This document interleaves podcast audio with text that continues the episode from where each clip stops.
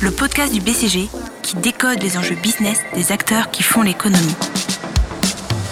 Le métavers, c'est un monde virtuel, persistant, connecté. Le nouveau modèle de travail, c'est par exemple l'agile, le lean, le design thinking.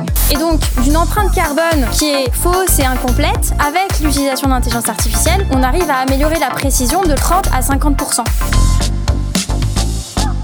cette semaine, Guillaume Charlin, directeur général du bureau du BCG à Paris, reçoit François Bastard, chef de projet au BCG, spécialiste des sujets industrie et sustainability, pour discuter du rôle de la tech dans la mesure des émissions carbone des entreprises.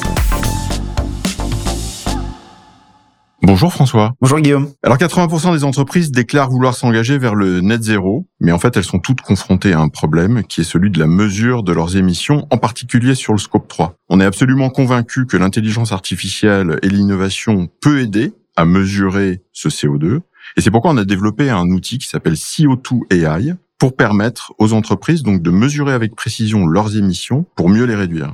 Autour de CO2 AI, on a développé un écosystème de partenaires. Le premier d'entre eux, c'est CDP, dont on va parler aujourd'hui. CDP est une des premières ONG spécialisées dans le reporting carbone et environnemental des entreprises et des États au niveau mondial. C'est un partenariat qu'on a conclu avec eux, qui est un partenariat mondial exclusif.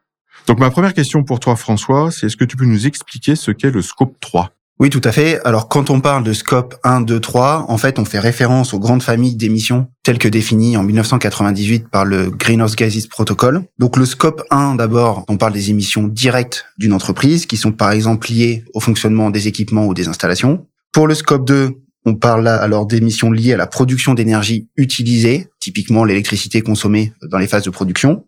Et donc enfin, le scope 3, on parle des émissions indirectes dans la chaîne de valeur, qui sont par exemple liées aux fournitures en matériaux nécessaires à la production ou bien pendant la phase de vie du produit. Et en fait, le scope 3, il est essentiel. Et ça a été montré par euh, le CDP. Ça représente 11,4 fois les émissions opérationnelles, scope 1 plus 2, des entreprises. Donc on sent bien que quand une entreprise prend des engagements vis-à-vis -vis de la neutralité carbone, si elle les prend sur un périmètre complet, alors il est nécessaire de travailler sur le scope 3 pour atteindre les objectifs.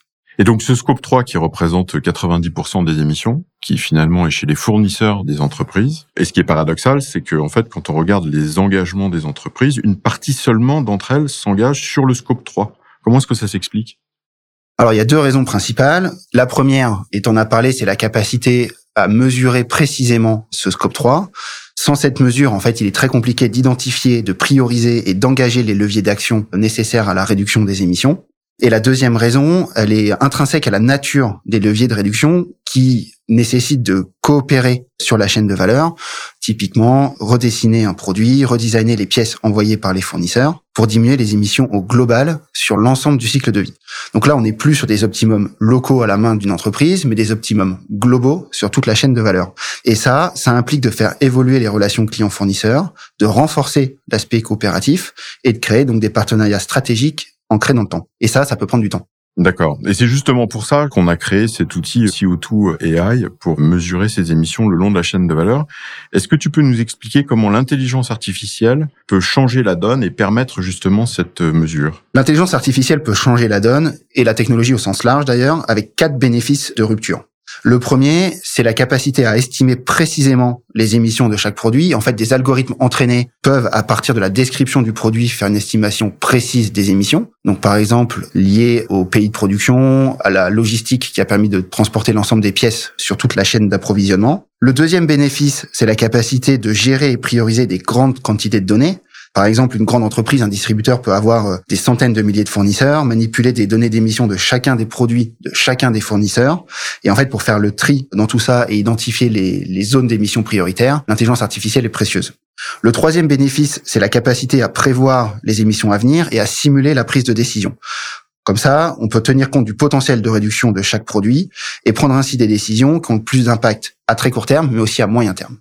Et enfin, euh, les algorithmes sont utiles dans l'action puisqu'ils permettent de résoudre des problématiques mathématiques complexes, par exemple optimiser les activités de production ou de transport. Tout ça va aider euh, les entreprises dans leur route vers le net zéro. Donc les quatre bénéfices que tu viens d'évoquer là, c'est ce qui a motivé en fait la création de CO2 AI et notre expérience, c'est qu'en effet, l'outil permet cette mesure et d'avoir des vrais points d'inflexion Est-ce que tu peux nous en dire un peu plus sur euh, ce partenariat avec CDP et ce qu'il nous apporte? Alors CDP et BCG partagent une vision commune et mettent leur énergie à accélérer la lutte contre le changement climatique. Donc d'un côté, on a CDP qui est une ONG reconnue dans le partage d'informations, la collecte d'informations sur le scope 3.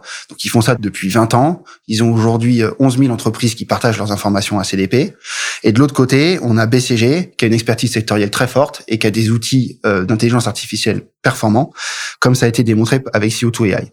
Donc en fait, l'alliance de ces deux compétences a créé CO2 AI Product Ecosystem, donc un outil qui va permettre aux entreprises de coopérer ensemble pour réduire les émissions de Scope 3. Et ça, très concrètement, ça apporte deux fonctionnalités principales. La première, c'est le partage sécurisé d'informations à une maille très fine pour résoudre le problème de la mesure dont on parlait tout à l'heure.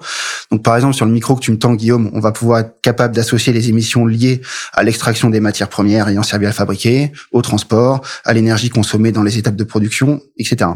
Et la deuxième fonctionnalité, euh, c'est un calculateur d'empreinte carbone pour enlever euh, toutes les frictions qui aujourd'hui empêchent les entreprises de calculer efficacement euh, l'empreinte carbone de chacune de leurs produits. Et au-delà de ces deux fonctionnalités, la plateforme va permettre d'engager des discussions entre clients et fournisseurs pour trouver des solutions à l'enjeu du réchauffement climatique. Donc c'est une avancée majeure parce que c'est sûr qu'on peut pas réduire ce qu'on mesure pas et on se dote ici des moyens de vraiment mesurer les émissions de CO2, de créer de la transparence le long de la chaîne de valeur pour in fine trouver des solutions pour réduire l'empreinte de CO2. Et du coup François, quel a été ton rôle dans ce projet et qu'est-ce que tu retires de cette expérience? Alors mon rôle en tant que chef de projet, c'est au quotidien de piloter le contenu du projet, de manager l'équipe, de mobiliser les bonnes ressources et les experts au BCG en dehors, le tout en travaillant main dans la main avec CDP qui est notre partenaire.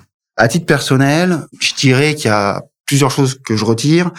Tout d'abord, c'est en fait la satisfaction de travailler sur un sujet qui a du sens et qui aura de l'impact. La deuxième, c'est d'avoir vécu dans des conditions internes à BCG l'expérience euh, Startup Tech, donc depuis l'idée jusqu'à ce que le produit soit mis dans les mains des utilisateurs.